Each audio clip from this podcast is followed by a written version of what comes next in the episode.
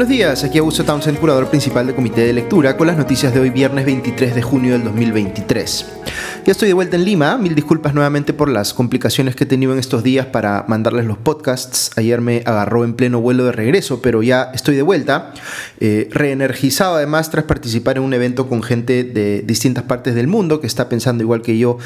eh, en cómo hacemos para proteger la democracia y contribuir a la creación de nuevos liderazgos que nos devuelvan la fe en la política, sobre todo en tiempos complicados como el que nos ha tocado vivir en los que la fuerte polarización que atravesamos como sociedad hace más difícil aproximarse pues con cabeza fría a lo que está pasando y entender lo que están haciendo mal no solo los que sentimos que están del otro lado del espectro político, sino también los que sentimos que están o piensan eh, más parecido a nosotros. Ok, vamos con las noticias. Voy a eh, abordar temas eh, importantes de estos últimos días que es eh, bueno, creo, analizar un poco. Lo primero es que el Congreso aprobó por, digamos, inhabilitar por cinco años a la ex fiscal de la Nación, Zoraida Ábalos, eh, con una votación bastante abultada, incluido partidos tanto de, digamos, ubicados a la izquierda como a la derecha del espectro político, ¿no? Eh, habían denunciado constitucionalmente a Zoraida Ábalos por eh, omisión de funciones y otras cosas más. Este caso tardó un poco en la subcomisión de acusaciones constitucionales, pero ya el tema fue aprobado. Eh, voy a tratar de explicarles en sencillo este caso, porque, claro, eh, eh, uno puede pensar que se trata solamente de Zoraida Ábalos, pero es un caso que tiene implicancias mayores en otros asuntos más importantes, así que vale la pena entender bien qué es lo que ha pasado aquí. Recordarán ustedes que Ábalos fue la fiscal de la nación en funciones cuando se empezaron a conocer indicios muy fuertes de corrupción en el gobierno de Pedro Castillo, que llegaban hasta este último y que podrían suponer eh, que era cabecilla de una organización criminal que operaba cobrando, eh, digamos, coimas en proyectos o negocios vinculados a ministerios como el de Transportes, el de Vivienda, Petroperú, etcétera salieron a la luz las declaraciones de Karelim López, de Samir Villaverde y otras personas más que eh, incriminaban directamente a Pedro Castillo, a altos funcionarios de su gobierno y a eh, integrantes de su familia. Eh, hubo entonces mucha presión y totalmente justificada para que se hiciera algo al respecto y se pudiera llegar al fondo del asunto y determinar si Castillo había pues cometido o no actos ilícitos. Pero había un obstáculo a ello. La Constitución tiene un artículo que dice que un presidente en funciones no puede ser acusado durante su mandato más que por un número muy reducido de delitos, entre los cuales no están los vinculados a eh, la corrupción. Eh, la Constitución dice que no puede ser acusado, pero no dice nada explícitamente respecto de si puede ser investigado o no. Es decir, no lo admite ni lo rechaza textualmente. Eh, esto queda, digamos, dentro del margen de interpretación de ese artículo constitucional. Y existen argumentos legales tanto para sustentar la posición de que no puede ser investigado como para sustentar la posición de que sí puede ser investigado. Si lo que quiere ese artículo es darle estabilidad a la presidencia, eh, permitir que se investigue al presidente en funciones por cualquier cosa, iría también en contra de ese objetivo pero si se excluye al presidente de la posibilidad de ser siquiera investigado, se estaría aceptando que hay aquí un espacio de impunidad que va en contra de los objetivos y los derechos que busca tutelar el sistema de justicia, porque puede permitir que se oculten pruebas, que se impida que la ciudadanía conozca la verdad, etc.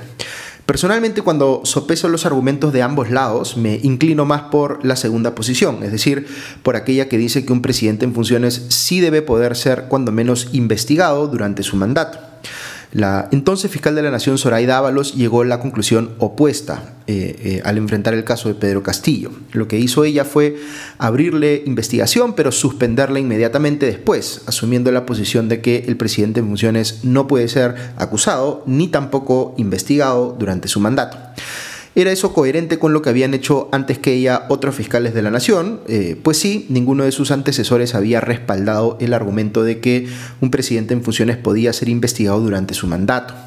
Eh, en ese momento yo les comenté en el podcast que estaba en desacuerdo con la posición que estaba asumiendo Ábalos, pero tampoco me referí eh, a su decisión como flagrantemente inconstitucional, porque estaba, a mi juicio, dentro del margen de interpretación de lo que dice la Constitución.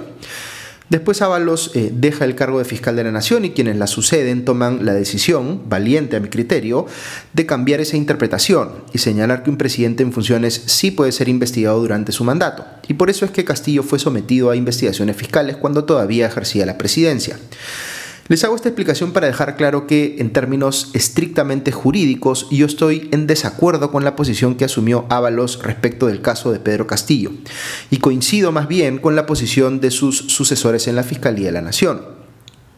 Estamos hablando aquí, insisto, en términos estrictamente jurídicos. Pero naturalmente, por tratarse de un presidente en funciones denunciado por corrupción, algunas personas se aproximan a este caso desde una perspectiva más política que jurídica y asumen, por tanto, que si una fiscal de la nación tomó una decisión que favoreció a, eh, ese político, a ese presidente, eso significa que es una aliada política de ese personaje y que está actuando deliberadamente para proteger sus intereses. Y al revés, eh, si quien la sucedió en el cargo eh, cambió el criterio y en esa medida perjudicó los intereses de ese presidente, entonces se asume que esa otra fiscal de la nación es una enemiga política de tal persona. Eh, esto se ve influido también por otras percepciones previas que hay sobre Ábalos, por ejemplo, vinculada a la cercanía que parecería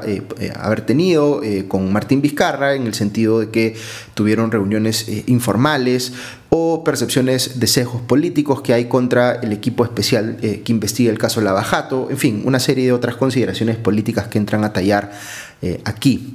Eh, todo esto que les cuento, eh, digamos,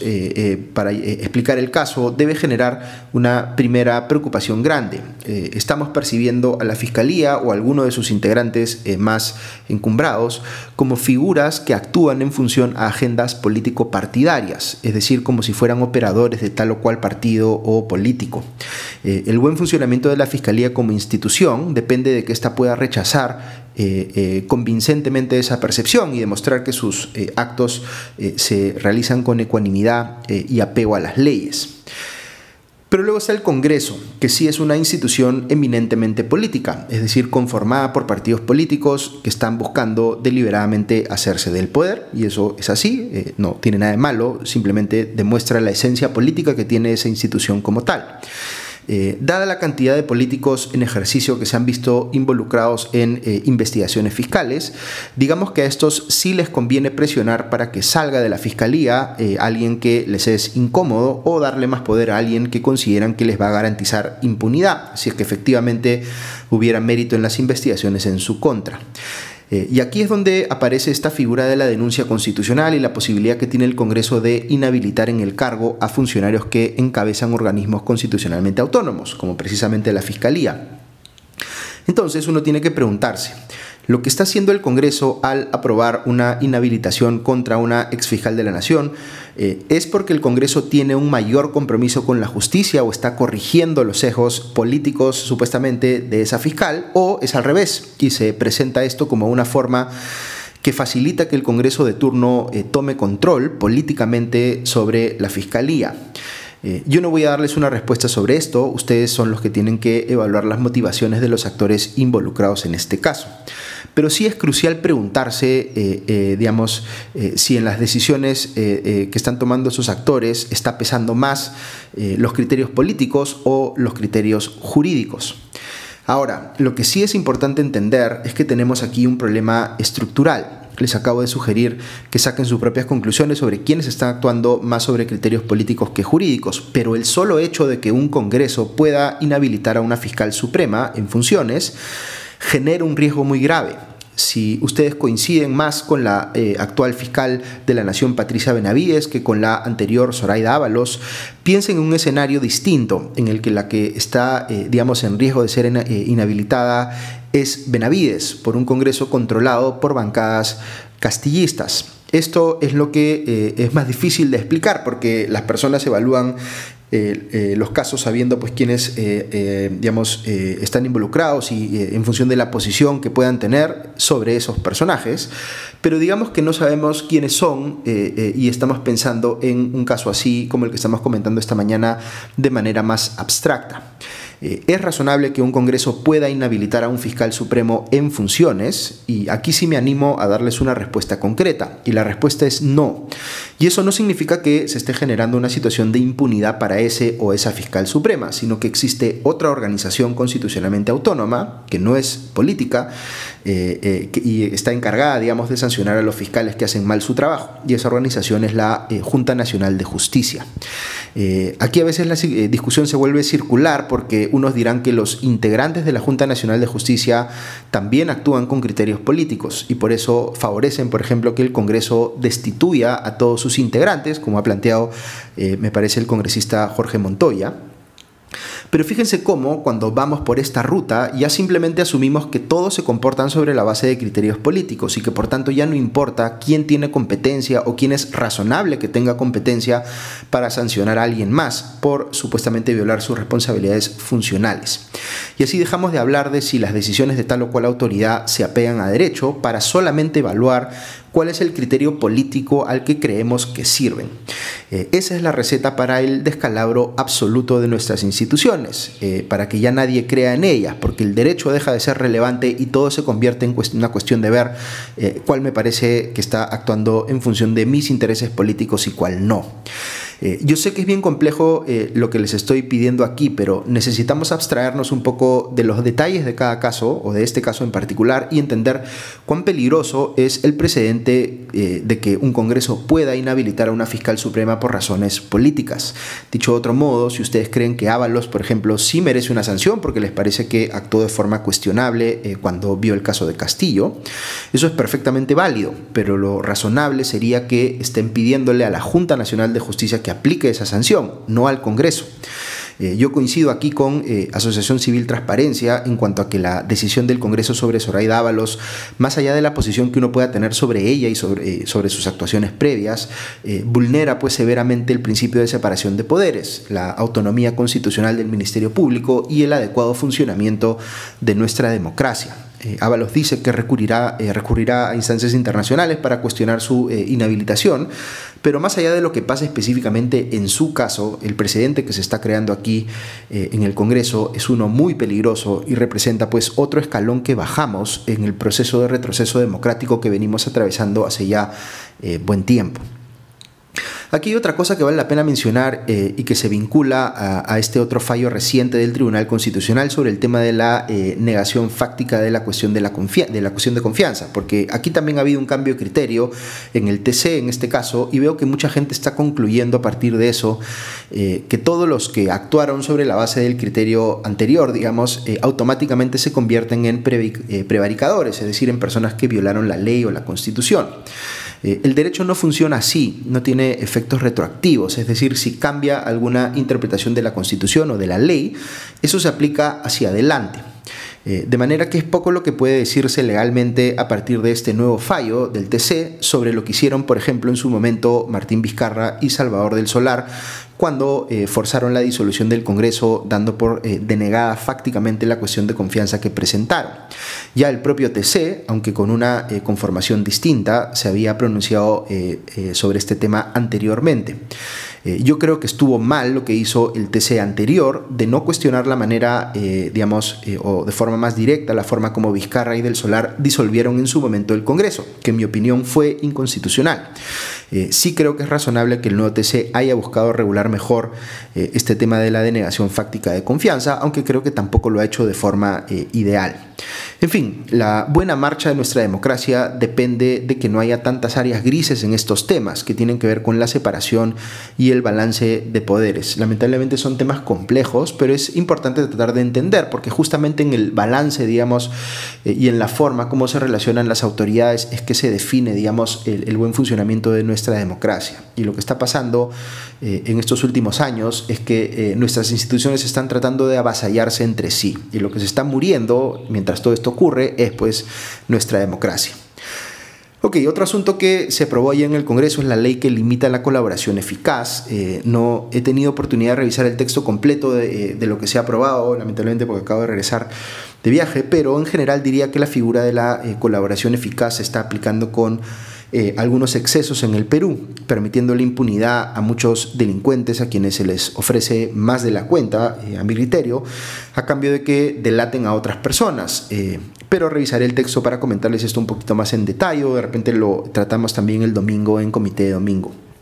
De momento me llama la atención que hayan votado en contra de esta ley tanto el Fujimorismo como el Cambio Democrático. Eh, dicho ese paso, la congresista Silvana Robles eh, ha renunciado a la bancada de Perú Libre diciendo que, abro comillas, no puedo aceptar la unión contra natura con el Fujimorismo, cierra comillas. anunció esto después de que ambos partidos votaran justamente para inhabilitar, digamos, a Zoraida Ábalos. Eh, veo también que la ex primera ministra Betsy Chávez ya fue trasladada al penal anexo de eh, mujeres de Chorrillos luego de ser capturadas algunos días. Eh, y otro tema que me parece, digamos, que ha generado bastante revuelo en las redes sociales es que el novelista y premio Nobel de, Literatura Mario Vargas Llosa se ha inscrito como militante del Partido Libertad Popular, que es este que vienen impulsando Rafael Belaúnde Llosa y Pedro Cateriano.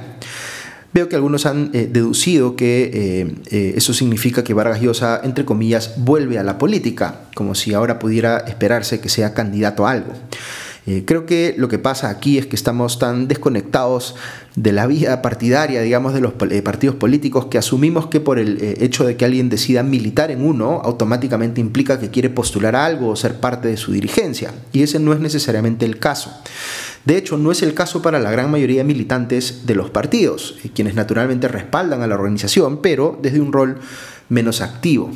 Claro, aquí la noticia es que una eh, figura pública que genera por supuesto sentimientos encontrados por eh, sus endosos políticos previos se está afiliando a un partido. ¿Y qué puede decir eso sobre la agenda de ese partido? Pero la verdad es que en términos de eh, coincidencias ideológicas, Vargas Llosa, Cateriano y Belaunde Llosa las tienen, así que no sorprende que militen en un mismo partido, más allá de que uno tenga simpatías o no por ese partido en específico. Lo que quiero decirles es que independientemente de las particularidades de este caso, eh, es algo deseable que más gente decida eh, involucrarse y militar en partidos políticos para respaldar a aquellos que defienden eh, sus ideas, aun cuando no tengan plan alguno de ser candidatos a algo.